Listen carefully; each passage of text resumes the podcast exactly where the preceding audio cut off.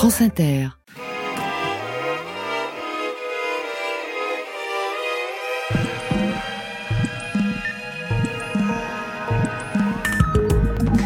Aujourd'hui dans Affaires sensibles, un rendez-vous manqué avec l'histoire, un ratage dont nous payons chèrement les conséquences aujourd'hui et ce n'est pas fini. En mars 1972, une équipe de quatre jeunes chercheurs du Massachusetts Institute of Technology, le MIT, publie un rapport qui fait office de révélation. Grâce à un ordinateur très puissant pour l'époque, ils ont essayé de comprendre ce qui se passerait sur la planète si le nombre d'êtres humains continuait d'augmenter et si la croissance économique se poursuivait sur le même rythme. Et leur conclusion fait froid dans le dos. Au vu des tendances actuelles, les limites physiques à la croissance seront atteintes au cours de la vie de nos enfants. C'est le rapport Meadows, du nom de deux de ses auteurs. Meadows, qui veut dire aussi en anglais prairie, comme un clin d'œil. Mais retenons l'autre nom de ses travaux, rapport du Club de Rome, du nom de son commanditaire. Ardu, technique, dérangeant, le livre tiré de ce document fait pourtant un tabac et se vend à plusieurs millions d'exemplaires sous le titre Halte à la croissance, avec un point d'interrogation. Mais ce cri d'alarme restera un cri dans le désert, et 50 ans plus tard, rien n'est venu démentir la probabilité d'une catastrophe climatique.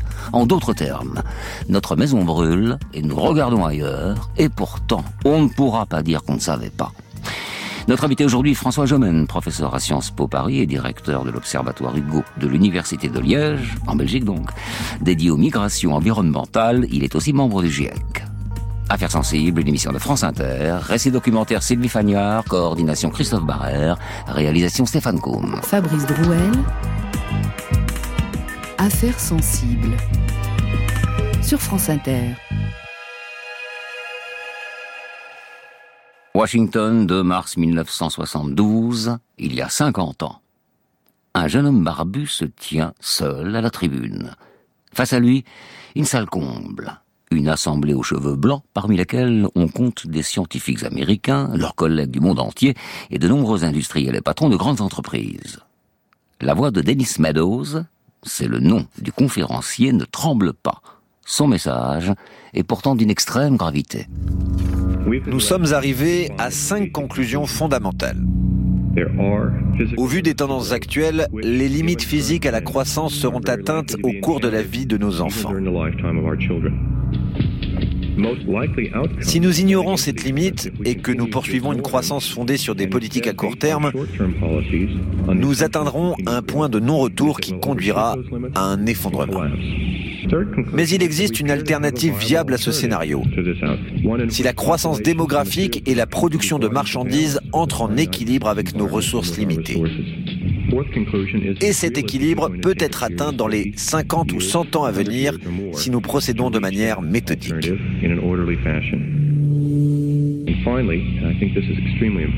Autre point très important, chaque année perdue dans la mise en œuvre d'une nouvelle politique rendra la transition nécessaire beaucoup plus difficile et diminuera nos chances de la réaliser. Devant ce parterre de sommité, cet étudiant-chercheur du prestigieux mythe vient tranquillement dénoncer une vérité on ne peut plus préoccupante. Si l'humanité ne met pas rapidement un terme à son désir insatiable de croître, elle causera sa propre perte. Dennis Meadows rappelle aux humains une règle, un axiome basé sur cette dichotomie. On ne peut pas imaginer une croissance sans fin, toujours plus loin, dans un monde aux limites physiques bien bordées. En ce début de décennie 70, cette idée de limite à la croissance est loin d'être une évidence. Les Trente Glorieuses semblent encore battre leur plat. La première moitié du XXe siècle avait été marquée par des guerres fratricides. Maintenant en Europe, en 20 ans, le produit national brut par habitant a doublé. C'est le temps de la paix, c'est le temps de l'insouciance, c'est celui de l'irresponsabilité également. Sur la partie occidentale du continent, l'économie croît en effet de 4% en moyenne par an. Et les Françaises et les Français, comme les autres habitants des pays industrialisés, voient leur niveau de vie s'améliorer grandement. Enfin, pas tous. Mais bon, on croit au progrès, y compris les plus mal lotis socialement. Désormais, chacun peut se déplacer rapidement avec sa voiture personnelle, jeter sa clope par la fenêtre, et plus si affinité, le plastique dans la mer, les dégazages des bateaux, tout cela le plus naturellement du monde.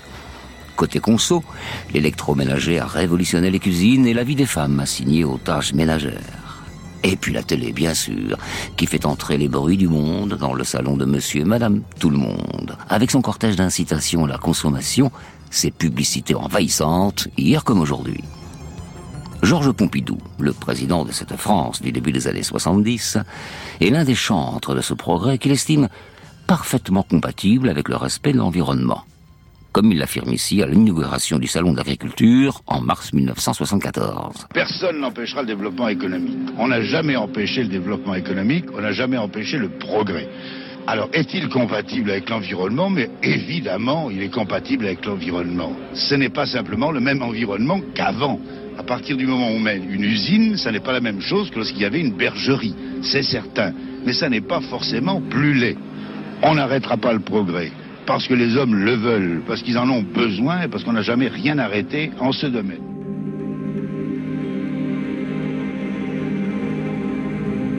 Si Georges Pompidou met sur le même plan usine et bergerie, ce n'est pas le cas des militants écologistes qui commencent à donner de la voix en ce même début de décennie. Les conséquences de l'industrialisation accélérée des 20 années précédentes se révèlent. Les cas de pollution des sites naturels se multiplient. On s'inquiète de la qualité des eaux, des fleuves et des rivières. Et on veut que la cause environnementale figure au menu de l'action du gouvernement. En 71, celui de Jacques Chaban-Delmas crée le ministère de l'Environnement, justement. Il le confie à Robert Poujade. La France est ainsi le deuxième pays au monde, après la Grande-Bretagne, à inventer ce ministère du XXIe siècle. Ce nouveau Marocain est l'une des 100 mesures pour l'environnement qui avait été présentées par le Premier ministre un an plus tôt.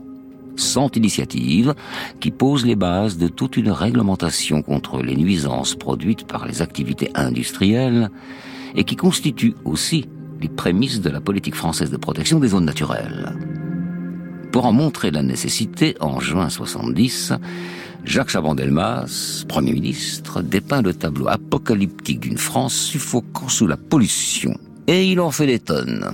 Il s'agit en réalité de savoir si dans 10 ans, 20 ans, 30 euh, ans, eh bien, euh, la vie deviendra par zone absolument impossible. Et on verra euh, des êtres quasi repoussants, n'est-ce pas, les derniers qui auront réussi à manger les autres, n'est-ce pas, les faire disparaître pour se réserver les quelques derniers mètres cubes d'air respirable, ou les derniers verres d'eau buvables. Tandis que des familles entières gémissantes se seront réfugiées quelque part sur les hauts plateaux, dans la montagne, pris entre la pollution atmosphérique qui montera de la vallée et qui les jettera vers le haut et l'insuffisance d'oxygène, n'est-ce pas, qui par l'altitude risquerait de les faire mourir.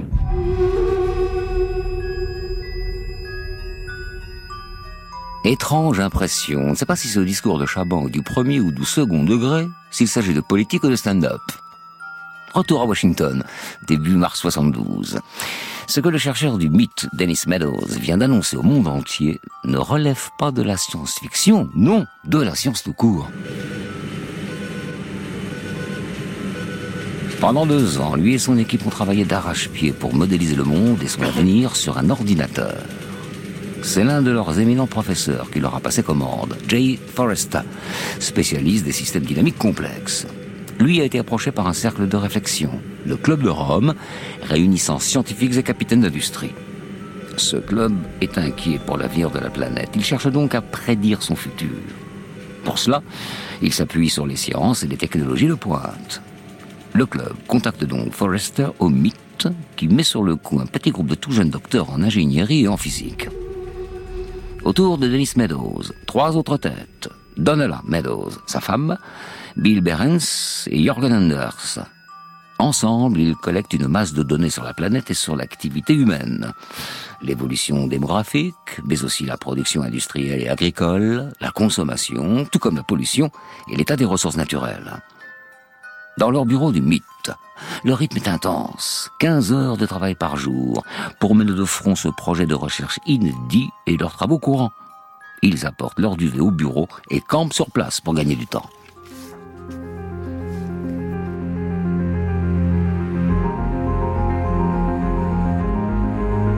Après la compilation des données, ils mettent au point un modèle mathématique pour les faire interagir, qui n'est autre que l'état de l'humanité, les variables qui la caractérisent. Population globale, superficie cultivable par individu, ressources naturelles restantes, quota alimentaire par personne, production industrielle par tête, capital industriel global, niveau de pollution. Simplement des constats objectifs, sachant que l'augmentation ou la baisse de ces variables a un effet sur l'évolution des autres parfois de façon linéaire, parfois de façon exponentielle. La population mondiale est ainsi passée de 1 à 3 milliards en l'espace d'un siècle. Mais elle ne mettra que 3 décennies à atteindre 6 milliards. Projection parfaitement exacte, puisque nous sommes aujourd'hui 7 milliards à 700 millions d'humains sur cette Terre. Et les besoins de cette population augmentent parallèlement en suivant la même courbe. Logique.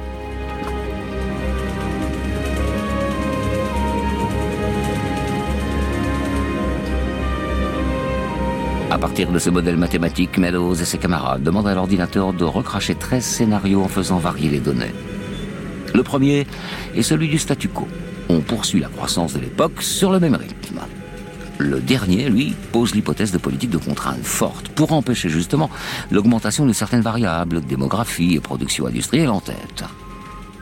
Et quand les résultats tombent, la petite équipe est secouée. Car si l'humanité poursuit sur la même route de croissance démographique et économique, les calculs montrent un brutal effondrement du nombre d'êtres humains sur Terre dans la seconde moitié du XXIe siècle. Alors ils reprennent leurs données, sollicitent de nouveau l'ordinateur, mais les prévisions ne s'améliorent pas.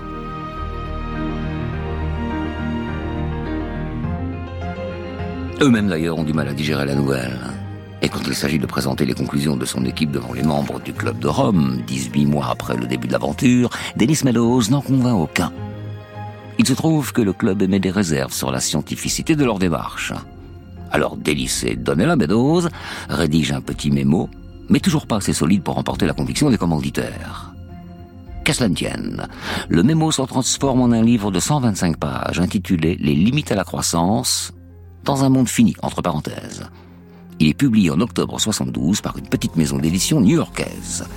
Sur la couverture, l'éditeur a fait imprimer ce bandeau. Le rapport qui fait la une des journaux sur le désastre mondial imminent auquel l'humanité est confrontée et sur ce que nous pouvons faire avant que le temps ne soit compté.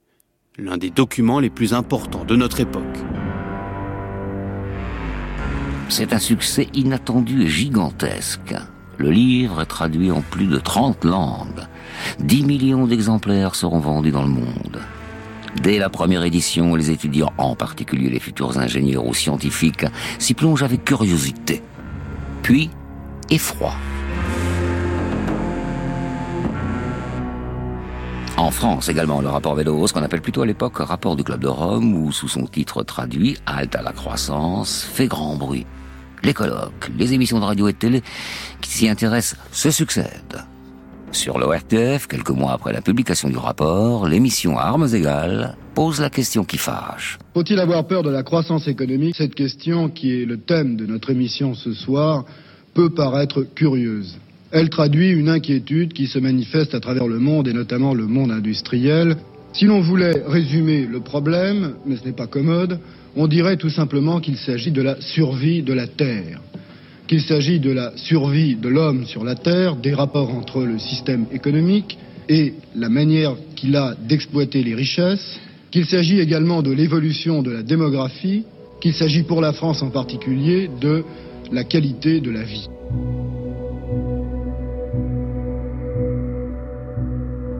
André Campana et Alain Duhamel orchestrent ce soir-là le débat entre deux hommes aux opinions bien tranchées sur la question. D'un côté de la table, Ambroise Roux, patron de l'une des plus grosses entreprises privées françaises de l'époque, la Compagnie Générale d'Électricité. Il est aussi le porte-parole du CNPF, représentant le patronat, l'ancêtre du MEDEF. C'est le partisan d'une expansion économique à tout craint. Face à lui, un drôle d'animal, Sico Monscholt. Ce socialiste hollandais est alors vice-président de la Commission européenne. C'est l'inventeur de la PAC, la politique agricole commune, un système qui ne prête qu'aux riches.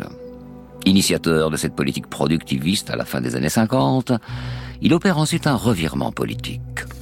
La lecture du rapport Meadows a ébranlé toutes ses convictions et il prône désormais le grand ralentissement.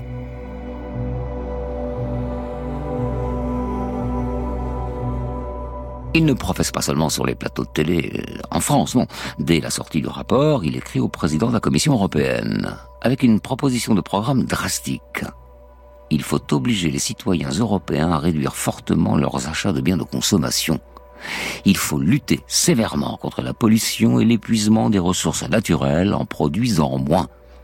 Pour lui, c'est devenu une évidence. La société de demain ne pourra pas être axée sur la croissance, du moins pas dans le domaine matériel. Dans la classe politique française, cette lettre provoque un tollé. Il faut dire qu'en ce début d'année 72, un référendum se prépare sur l'élargissement des communautés européennes, comme on les nommait à l'époque. La Grande-Bretagne, l'Irlande, le Danemark et la Norvège frappent ainsi à la porte de l'Europe. Et tout ce qui touche de près ou de loin Bruxelles constitue un prétexte à argument dans cette campagne. Georges Marchais, le tonitruant premier secrétaire du Parti communiste, est le premier à critiquer vertement les propositions de Mansholt et les conclusions du rapport Meadows. Il fustige un programme qu'il qualifie de monstrueux. Dans une interview accordée à l'humanité, il dénonce les conséquences désastreuses qu'aurait pour l'ensemble du peuple français la réalisation de ce grand dessein européen. Pour le dirigeant communiste, ce plan vise, et je le cite toujours, à provoquer délibérément un net recul du bien-être des habitants de la nouvelle communauté des dix. Pas du même bord, mais sur la même ligne, Raymond Barre, qui n'est pas encore Premier ministre, mais vice-président de la Commission et donc collègue de Sigmund Scholz, le désavoue publiquement.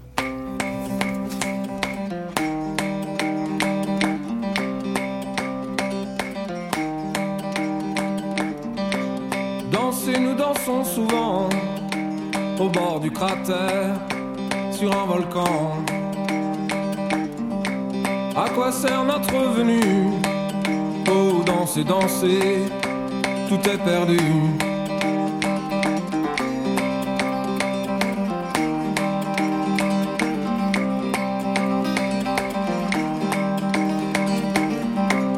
Secouez, secouez-moi tout ça, le charme discret le calme plat. À quoi sert notre venue? Oh, danser, danser, tout est perdu. Danser, le tigre a faim. Danser, vous n'avez plus rien. Danser, petit bout de chair. Danser au bord du cratère.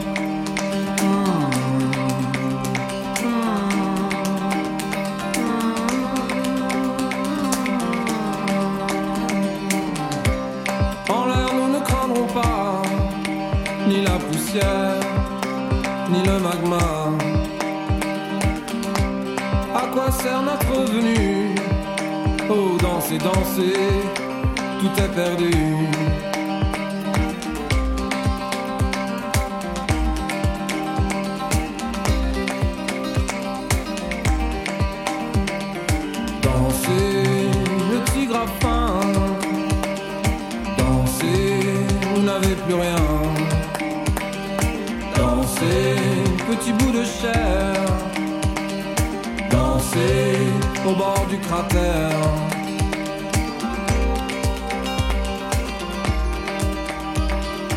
Inter, affaires sensibles.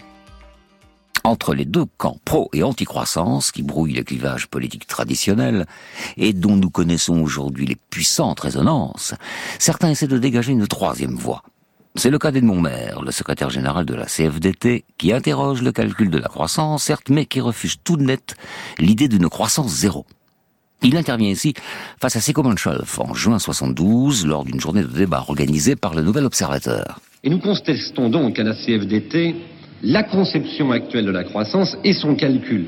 Ce calcul qui élimine les services hors marché la qualité des relations interpersonnelles, le type de conditions de travail, la valeur de l'urbanisme, mais qui par contre additionne, sans se gêner, le coût des bombes atomiques, celui des accidents de la route et celui de la lutte anti-pollution. C'est-à-dire qu'au total, les 5% de croissance annuelle dont on nous parle n'ont aucun sens profond. Et un régime socialiste démocratique devra déterminer politiquement les valeurs relatives à accorder à l'ensemble des éléments quantitatifs et qualitatifs qui correspondent aux besoins. C'est donc dire qu'à notre avis, la croissance est nécessaire. L'expression croissance zéro c'est une négation du développement de l'humanité.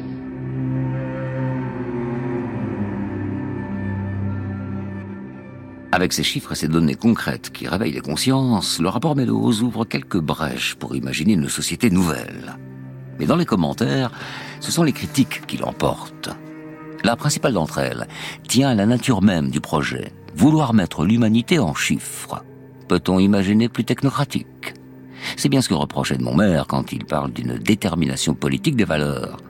Le rapport Meadows, lui, se garde bien de s'aventurer sur ce terrain-là. On brandit aussi l'argument des pauvres. En stoppant la croissance, on interdirait toute perspective d'amélioration du niveau de vie aux habitants des pays en voie de développement, moralement inacceptable. Plus globalement, les détracteurs de Meadows et consorts leur reprochent de se focaliser sur des problèmes de riches, comme la pollution, en oubliant la satisfaction des besoins fondamentaux des plus démunis en France comme ailleurs. C'est notamment le discours du ministre des Finances de l'époque, un certain Valéry Giscard d'Estaing, qui apporte sa contribution au débat au cours du mois de juin 72. La société française n'a pas atteint le niveau de satisfaction de ses besoins matériels correspondant à son état de culture euh, tel qu'elle le perçoit elle-même. Je vous indiquerai par exemple que dans la classe ouvrière française, à l'heure actuelle, il y a 3 téléphones, 8 pour 100 foyers. il y a donc une place encore considérable pour des développements de biens d'usage courant dans notre pays. Il faut savoir que ce débat sur la modération de la croissance, c'est un débat qui s'instaure au sein de la partie privilégiée du monde, et c'est d'ailleurs un des paradoxes que de voir que ce sont dans les pays privilégiés les tenants des tendances les plus extrêmes qui sont favorables au ralentissement de la croissance, alors qu'au contraire, dans le reste du monde, la situation est pratiquement inverse. Très loin du positionnement politique de Giscard, celui qui sera l'un de ses adversaires pour la présidentielle de 74, René Dumont, a lui aussi la dent dure contre le travail de l'équipe de Dennis Meadows pour le compte du Club de Rome. Certes, Dumont partage la crainte d'un effondrement de notre civilisation si aucun tournant n'est opéré. Il avoue même avoir été saisi à la gorge à la lecture du rapport. Mais ce dernier, selon lui, souffre d'un défaut indéfendable à ses yeux. Il s'en explique dans son ouvrage L'utopie ou la mort, paru en 73. Je comprends déjà mal que le club de Rome, émanant de dirigeants de l'économie capitaliste, mais aussi d'économistes et de savants, s'abstiennent d'indiquer plus nettement les conséquences sociales et politiques qui peuvent déjà se déduire de ces prévisions. Le Club de Rome semble s'être efforcé de traiter ces problèmes, aussi vastes que complexes, d'une façon un peu apolitique, comme si c'était possible. En réalité, c'est là une dangereuse illusion. Toute tentative d'apolitisme cache, sur le point visé, une position satisfaite des structures économiques actuelles, donc, finalement, conservatrice.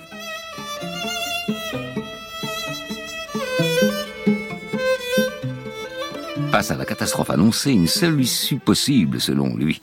Nous sommes acculés au socialisme, écrit-il plus loin. Difficile en effet d'imaginer les fondateurs du Club de Rome séduits par cette perspective. Le premier d'entre eux, l'italien Aurelio Peccei, est membre du conseil d'administration de Fiat. C'est un homme sincèrement préoccupé par le sort de l'humanité, mais un révolutionnaire marxiste sûrement pas. Les travaux des quatre chercheurs du mythe ont par ailleurs été financés par un don de la fondation Volkswagen épinglé 46 ans plus tard, soupçonné d'avoir eu recours à différentes techniques visant à réduire frauduleusement les émissions polluantes, soit dit au passage.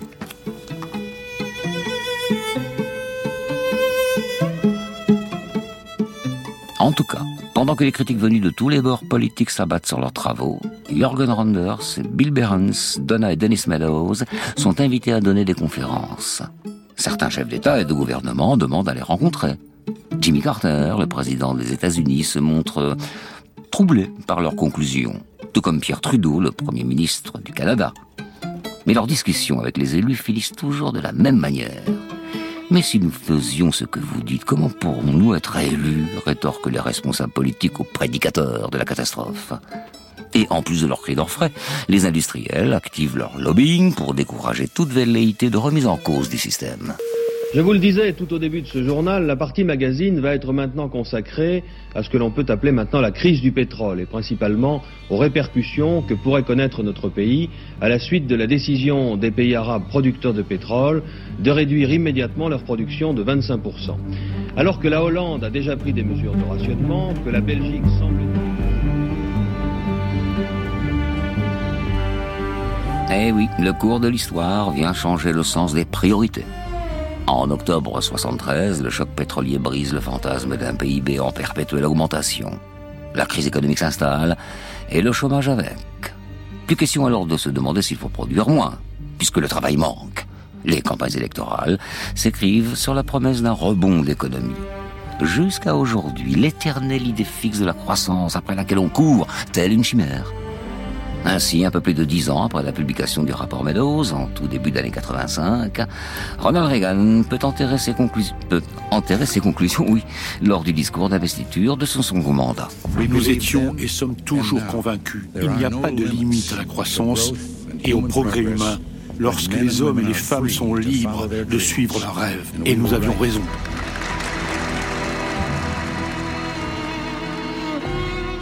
Pour le rapport Meadows, la messe est dite. D'autant que les découvertes de nouveaux gisements de ressources naturelles repoussent les fameuses limites dessinées par l'équipe du mythe. Les économistes maîtres à chanter de la croissance éternelle ont beau jeu de balayer les analystes du mythe d'un revers de la main. Les progrès technologiques se poursuivent à une allure telle que l'être humain se rêve à nouveau Prométhée, défiant les dieux et la nature de son intelligence. Sur France Culture, dans le magazine de l'environnement de cause à effet, la sociologue Dominique Méda précise comment s'est refermée la parenthèse pourquoi est-ce que le rapport Midos, qui nous disait donc qu'un effondrement était possible avant la fin du siècle, pourquoi est-ce qu'on ne les a pas écoutés? Eh bien, notamment parce qu'un économiste, William Nordhaus, qui a eu le prix dit Nobel d'économie il y a quelque temps, parce que cet économiste donc a dit que oui, certainement, mais enfin, ce modèle proposé par les Midos, il n'était pas très solide. Il oubliait le prix, que si on réintégrait le prix, tout irait bien, puisque bien sûr on trouverait des substituts à tout, c'est-à-dire chaque ressource dont le prix augmente, on va trouver son remplaçant, et que de toute façon, probablement il se passerait quelque chose, mais dans très très très très longtemps. Et le couvercle a été refermé. Après une quinzaine d'années passées dans les limbes de l'oubli, les travaux des Meadows connaissent un petit regain d'intérêt en 1992, soit 20 ans après leur sortie. Au moment de la conférence internationale pour le climat à Rio, en effet, on propose une nouvelle édition d'ouvrage, intitulée cette fois Au-delà des limites. Une édition qui contient des données actualisées corrigeant les erreurs d'estimation des stocks qui avaient été les leurs jusque-là. Idem en 2012, nouvelle mise à jour, prévue celle-là pour le 30e anniversaire de la parution. Sur la quatrième de couverture de la version française, on peut lire en 1972, la problématique centrale du livre était comment éviter le dépassement. Désormais l'enjeu est comment procéder pour revenir dans les limites de la planète. Nuance. En France, la sortie de ce livre s'accompagne de l'interview de son principal auteur, Dennis Meadows. Le Monde, Libé, La Croix, Les Échos, tous les quotidiens ouvrent leurs colonnes aux prophètes de l'environnement. Mais à la différence du début des années 70, le débat politique ne tourne pas autour de l'arrêt de la croissance. Le président de la République nouvellement élu, François Hollande, a même construit toute sa campagne sur la promesse du retour de cette croissance, gage de la fin du chômage, en tout cas dans son logiciel.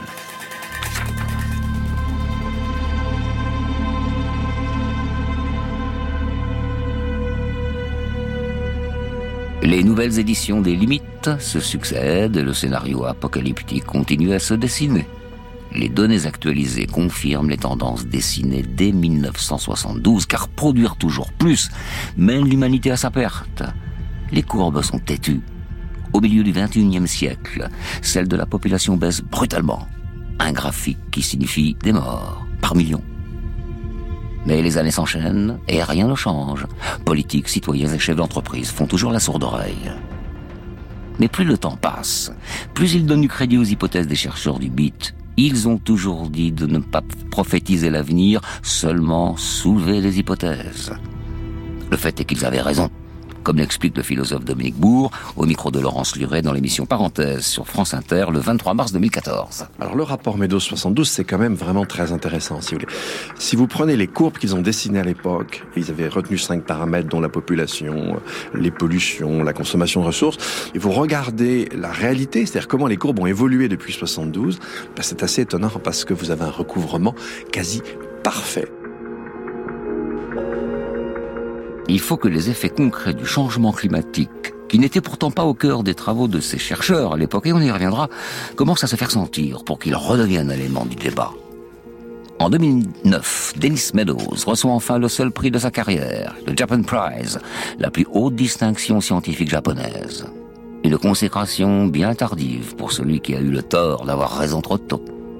C'est comme ça que l'analysait en tout cas Bernard Maris au moment de la remise de cette distinction honorifique dans sa chronique L'autre économie sur France Inter. Alors, il reposait sur une hypothèse infiniment simple. Les ressources sont limitées. Le pétrole, le charbon, l'eau, l'uranium, les forêts n'existent pas à profusion. Or, la population humaine semble devoir croître indéfiniment. Donc, l'humanité va se heurter de façon dramatique au mur de la rareté. CQFD. Stop à la croissance. Vive la croissance zéro. Arrêtons tout. Et les économistes de ricaner. De ricaner, oui, ils s'esclaffaient, haha, tout ce que dit Meadows, Malthus le disait déjà, Malthus, le pasteur de l'apocalypse économique. Il disait ça en 1800 dans son essai sur le principe de population et nous sommes en 1972. Haha, car Malthus, pas plus que ce pauvre Meadows, n'avait prévu une chose, la hausse des rendements, l'incroyable progrès de la productivité qui fait que le quintal de blé produit par 100 paysans en 1800 est produit par un seul paysan aujourd'hui. Et les économistes de rire. Votre haha est quelque peu forcé. Vous ne riez pas, vous, Bernard. Hein, non, car Malthus et Meadows ont eu raison trop tôt. Le mur de la rareté approche et nous allons nous heurter contre lui. 50 ans à prêcher dans le désert, de quoi être désabusé. Dennis Meadows, qui a perdu son épouse en 2000, a pris sa retraite de professeur au mythe. Mais il tient toujours son bâton pèlerin. Dans quelques jours, pour le 50e anniversaire de sa sortie, paraîtra une nouvelle édition augmentée du rapport. Le chercheur ne manquera pas d'être interviewé par tous les grands médias de la planète sur notre inertie depuis 50 ans, comme à chaque anniversaire, désormais. Alors, celui-là marquera-t-il enfin une prise de conscience par les humains des catastrophes auxquelles ils s'exposent Dennis Meadows n'y croit plus vraiment. Dans ses interventions publiques, il encourage désormais à penser la résilience de notre civilisation. Son comparse, Jürgen Randers, lui, raconte volontiers qu'il a déjà choisi l'épitaphe de sa future tombe, assez géniale, en sept mots. Qu'est-ce que je vous avais dit?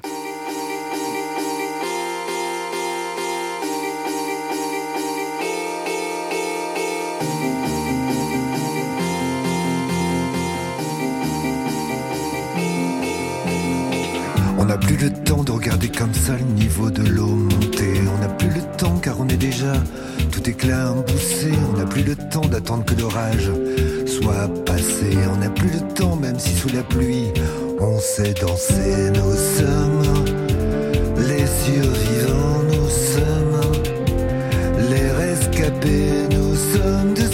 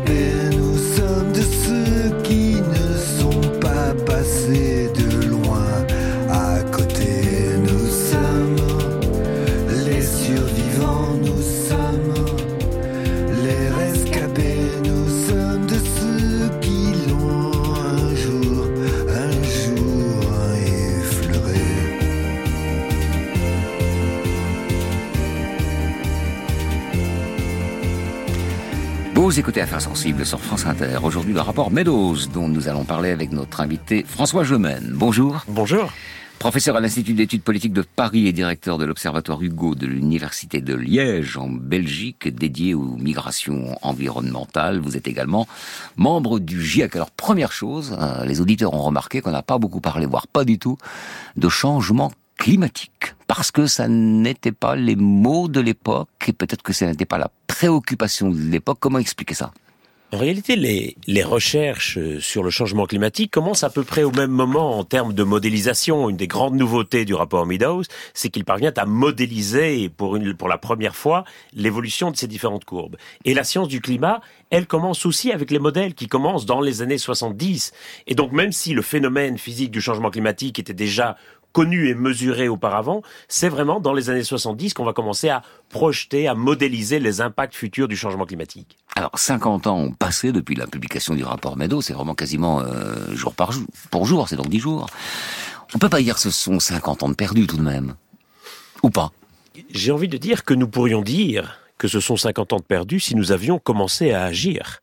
Mais nous sommes aujourd'hui en 2022, 50 ans plus tard, et nous n'avons toujours pas commencer à agir. Et donc on ne peut même pas hmm. dire, ce serait une consolation au fond, que de se dire que ce sont 50 ans de perdus. Mais on ne peut même pas dire ça.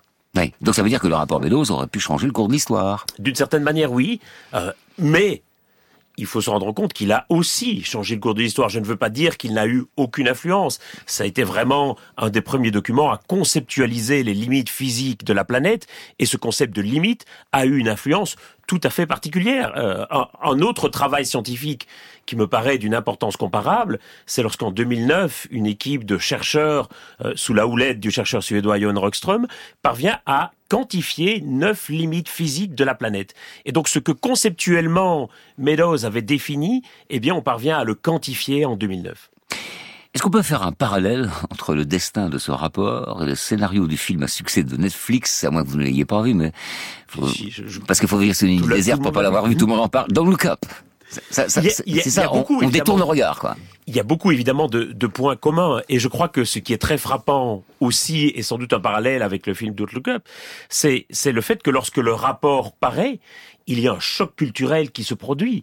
On sort à peine de la décennie glorieuse des Golden Sixties, où on assimile la croissance au progrès, où beaucoup sont convaincus que l'accumulation de biens matériels va procurer le bonheur, et donc c'est l'âge d'or de la publicité également. Mm. On en est évidemment beaucoup revenu aujourd'hui, mais il y a vraiment ce choc culturel qui fait que d'un coup, c'est, cette prise de conscience des limites se heurte frontalement, brutalement, à une sorte d'imaginaire politique qui suppose que la croissance sera infinie, illimitée et que correspond au progrès. Et c'est toute la difficulté actuelle, c'est de voir comment nous allons pouvoir redéfinir ce qu'est le progrès. Hmm. On dit souvent que le rapport Meadows était la première alerte Vrai ou pas? Ou est-ce qu'il y a eu d'autres? Non, il y a eu d'autres alertes, il y a eu d'autres scientifiques qui ont alerté auparavant, bien entendu, mais je crois que ce rapport a eu vraiment un impact considérable. D'abord parce qu'il était commandé par le club de Rome, qui était quand même un club de puissants et qui était. Euh, c'était, c'est pas Greenpeace le club de Rome, ce sont des gens concernés par l'environnement, mais des gens qui appartiennent au surtout par la protection. Tout à fait. Et, donc quelque part, qui allait un peu à l'encontre de ce que le club de Rome représentait. Et puis il y a cette terrible confirmation empirique du constat, puisqu'il y a le choc pétrolier de 73 et qui sonne aux yeux de beaucoup comme une sorte de confirmation de ce que disaient les auteurs. Ils avaient donc raison, puisque voilà qu'on semble venir à manquer de pétrole. Et paradoxalement, c'est ce choc pétrolier qui va tuer dans l'œuf, en quelque sorte, les réflexions sur la croissance, puisque ça apparaît comme un, débat dépassé dès lors qu'il y a l'apparition du chômage de masse et qu'il va falloir produire de plus en plus, mm. et qu'on va établir cette équation entre croissance économique et taux d'emploi. On sait que cette équation aujourd'hui n'est pas vraie, qu'il y a eu des périodes de très fort taux d'emploi avec des périodes de très faible croissance économique et vice-versa. Mais en 73, on pense qu'il faut absolument la croissance économique pour assurer du travail à tout le monde. Donc ça veut dire que la prise de conscience écologique, climatique, on peut le dire maintenant, nous amène à changer parfois nos logiciels de pensée. Regardez le, nucléaire, euh, par exemple. Aujourd'hui, être anti-nucléaire devient plus compliqué dès lors que le changement climatique appelle à des, euh, des, ressources non carbonées. Et, et c'est assez amusant d'une certaine manière qu'aujourd'hui, les défenseurs de l'atome, quelque part, organisent leur argumentation autour de la question du changement climatique. Bien sûr. On sait bien que lorsqu'on décide du programme nucléaire en France, on ne le fait pas pour des raisons de lutte contre le changement climatique, mais il est certain que le changement climatique, en quelque sorte, donne un second souffle à cette industrie nucléaire. Et d'ailleurs, c'est ce qu'on appelle le retour d'expérience. Finalement, c'est une attitude très scientifique. D'une certaine manière, oui. C'est-à-dire que ce que nous savons aujourd'hui nous amène à reconsidérer les choix d'hier. On se retrouve dans trois minutes, bien sûr, pour continuer cette conversation après avoir écouté Laurent Barden et Bertrand Belin qui nous chantent L'oiseau. Tant qu'il y en a.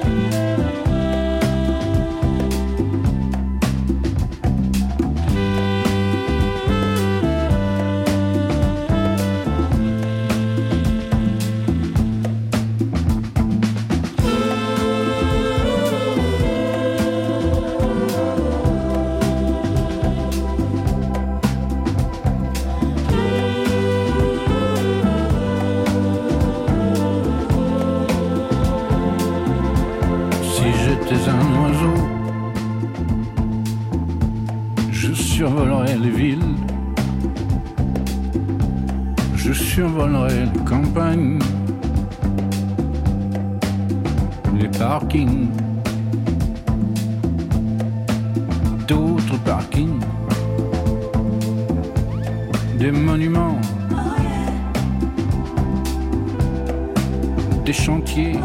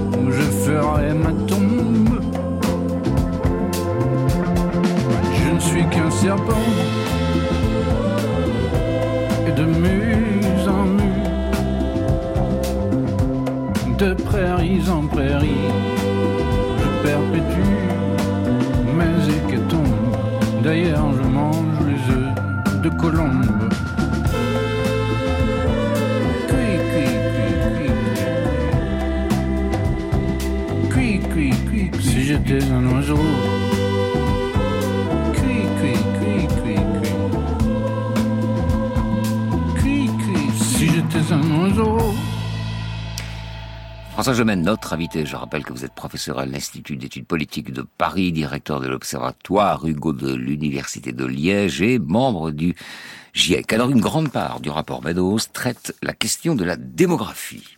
Pourquoi cette obsession à l'époque? Parce qu'on est en plein baby boom tout simplement et que la croissance démographique à l'époque est très très importante. Je pense que si on avait commandé ce rapport en 2022 en Europe où la population est déclinante ou vieillissante, je pense que la question de la démographie aurait sans doute eu une place moins importante. Alors c'est quoi cette notion de grand effondrement? Parce qu'on est un petit peu, euh, nos cerveaux sont un peu encombrés aujourd'hui par des formules qui commencent par grand, qui finissent par ment. Tout à fait. Mais c'est pas le même à laquelle vous pensez. c'est pas le même celui-là. C'est pas la même, mais, mais quelque part il peut y avoir un rapprochement entre les deux. C'est-à-dire qu'aujourd'hui il y a un narratif assez euh, prégnant dans le dans le débat public, mmh. selon lequel nous serions face à l'effondrement imminent des sociétés thermo-industrielles, qui peut en fait conduire à une certaine forme de fatalisme, à nous dire finalement il est trop tard. Et s'il est trop tard, alors la solution c'est de nous calfeutrer sur nous-mêmes, de nous enfermer dans des bunkers, et c'est ça qui donne aussi naissance au survivalisme. Et on sait malheureusement les liens très forts qu'il y a entre le survivalisme et l'autre théorie que vous mentionniez, c'est le concept d'écofascisme. Mmh. Giscard laissait entendre, on l'a entendu, hein, il était ministre des Finances à l'époque, en 72, il laissait entendre que la préoccupation environnementale était en gros un, un problème de riches. Autrement dit, allez parler de ça aux pays en voie de développement, euh, ils vont vous répondre, vous, vous êtes gavés pendant des décennies, pour, alors pourquoi nous on paierait les, les, pots que vous avez cassés? Les Chinois avaient eu euh, le, même euh, raisonnement il y a quelques années. Hein. Et ça reste un argument très fort aujourd'hui dans les négociations internationales, où les pays du Sud disent, à juste titre, aux pays industrialisés, mais de quel droit voudriez-vous nous dire comment nous devons nous développer alors que vous avez fondé tout votre développement sur l'exploitation des énergies fossiles? Et c'est évidemment un argument qu'il faut entendre. Mais le problème, c'est que si les pays du Sud suivent la même trajectoire de développement que la nôtre, jamais nous ne parviendrons à respecter les objectifs de l'accord de Paris. Et c'est tout l'enjeu des négociations internationales, c'est de voir comment nous pouvons travailler ensemble pour que les trajectoires de développement soient des trajectoires à bas carbone, des trajectoires décarbonées. Sinon, c'est tout le monde qui ira dans le mur. Mmh.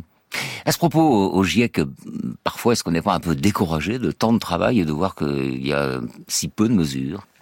Si, bien sûr. Mm. Euh, et, quelque part, c'est un découragement qui guette chacun et chacune d'entre nous. Mais c'est vrai que moi, je le vois surtout comme une forme d'appel à l'action. C'est-à-dire que devant la gravité et l'urgence de la situation, je crois qu'il y a aussi un impératif moral comme chercheur à s'engager dans les débats politiques. Je suis toujours interrogé par mes collègues euh, qui crient au feu, mais qui répugnent à aider les pompiers. Euh, et donc, à mon avis, il y a jolie, image. Il, y a une, un impératif aujourd'hui, quand on est chercheur, à ne pas rester au balcon, sonner l'alerte, ça ne suffit pas. Il faut pouvoir travailler directement aux solutions. Alors, euh, un autre aspect intéressant qui nous renvoie au discours de René Dumont, qui affirmait euh, que l'écologie n'est pas apolitique, d'accord? Est-ce que selon vous, c'est une idée de gauche À l'origine en tout cas? Au départ, paradoxalement, la protection de l'environnement, c'est une idée de droite. C'est un prolongement du logiciel conservateur au départ. Et quelque part, au début, c'est une sorte de préoccupation bourgeoise. Nous allons chercher à conserver l'environnement de la même manière que nous allons chercher à conserver l'ordre établi ou les valeurs morales. Et c'est avec l'avènement d'un nouveau logiciel de la droite, c'est-à-dire un logiciel néolibéral productiviste, incarné, productiviste incarné par Ronald Reagan qu'on a entendu hmm. et par Margaret Thatcher, qu'en quelque sorte ça va se retourner et que au fur et à mesure qu'on prenait conscience que les dégradations de l'environnement et notamment les impacts du changement climatique affectaient surtout les populations les plus vulnérables et les classes populaires, c'est à ce moment-là que les questions écologiques, quelque part, ont basculé de la droite vers la gauche, tandis que la droite a plutôt vu à ce moment-là la protection de l'environnement comme une entrave à ce logiciel de progrès et de libre-échange. Alors quel est votre regard, puisque vous enseignez à Sciences Po, sur ce qu'on appelle l'écologie politique, c'est-à-dire un combat écologique qui s'inscrit dans une offre globale politique qui concerne aussi le social, le culturel. Bien sûr. Euh, et, pourquoi Allez-y, répondez d'abord et je vous poserai d'autres questions après. Et, et, je dirais que toute la difficulté politiquement, c'est de voir comment on va traduire dans un programme politique, ah, dans un programme d'action, ces alertes et quelque part ce qu'on va en faire. Et on se rend bien compte comme vous le disiez, que les questions d'environnement aujourd'hui ne peuvent plus être placées dans un silo, dans une sorte de boîte qui serait indépendante des autres problématiques économiques, sociales, sécuritaires de la société. Et en réalité, tous les grands enjeux politiques du XXIe siècle, qu'on parle de migration, de développement, de paix, de sécurité, d'agriculture ou de commerce, tous ces enjeux vont être traversés par la question climatique. Et donc la grande question de l'écologie politique, et c'est une question qui évidemment se pose en particulier aux partis verts, partout en Europe et dans le monde, c'est de voir comment ils vont pouvoir décliner ce programme sur l'ensemble des thématiques politiques. Et comment vous expliquez que justement ça ne fonctionne pas? Regardez les sondages qu'on prête à Yannick Jadot. Alors c'est peut-être une histoire d'incarnation. Hein. La présidentielle, c'est une histoire d'incarnation plus que d'idées euh, parfois. Mais comment comment expliquer ça? Que ça que ça prenne pas? Que cette idée d'écologie politique, donc d'offre globale, ne prenne pas? Parce que c'est une vérité qui dérange.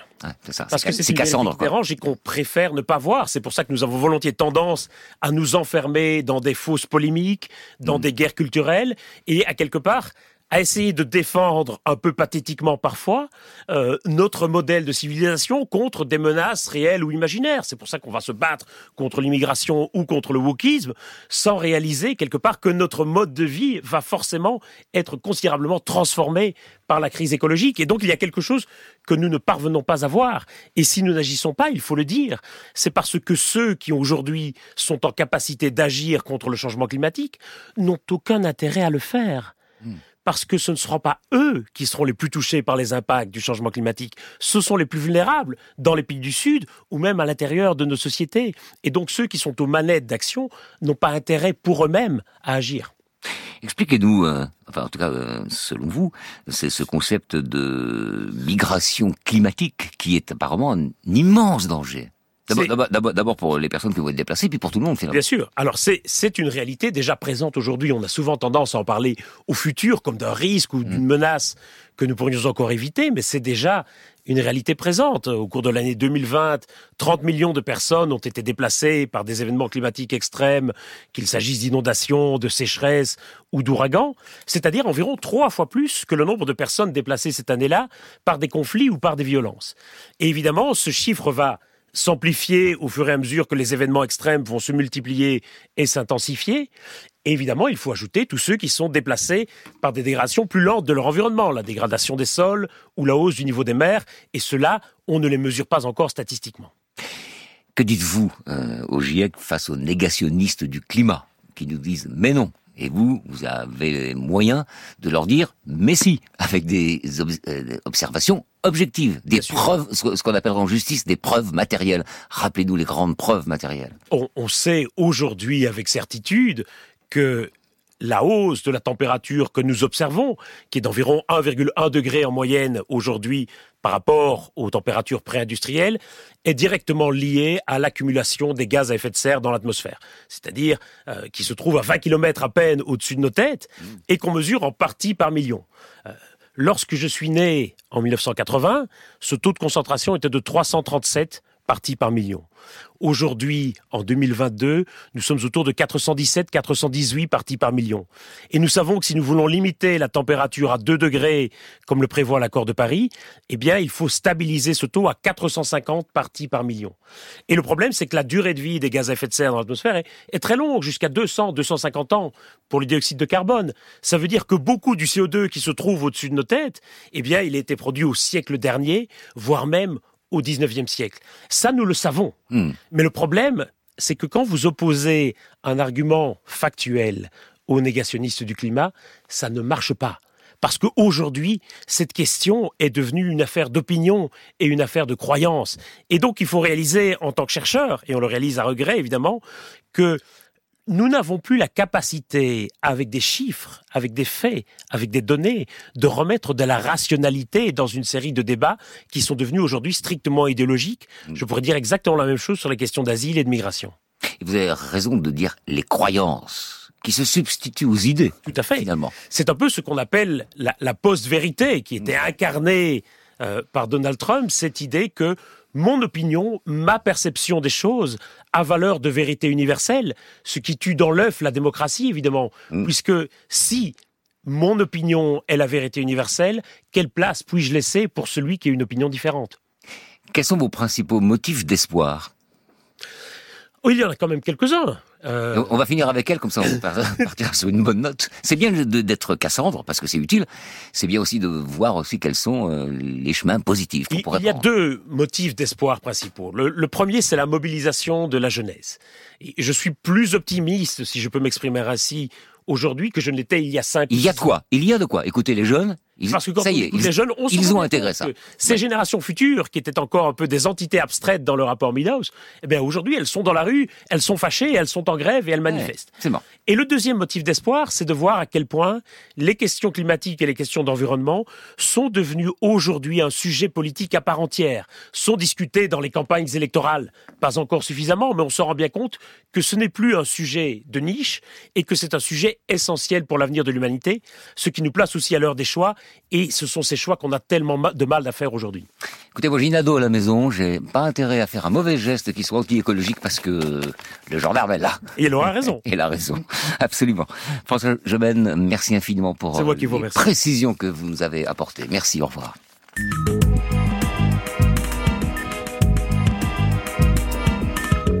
C'était Affaires sensibles aujourd'hui, le rapport Meadows, une émission que vous pouvez réécouter en podcast, bien sûr. À la technique aujourd'hui, il y avait Arnaud Caillet.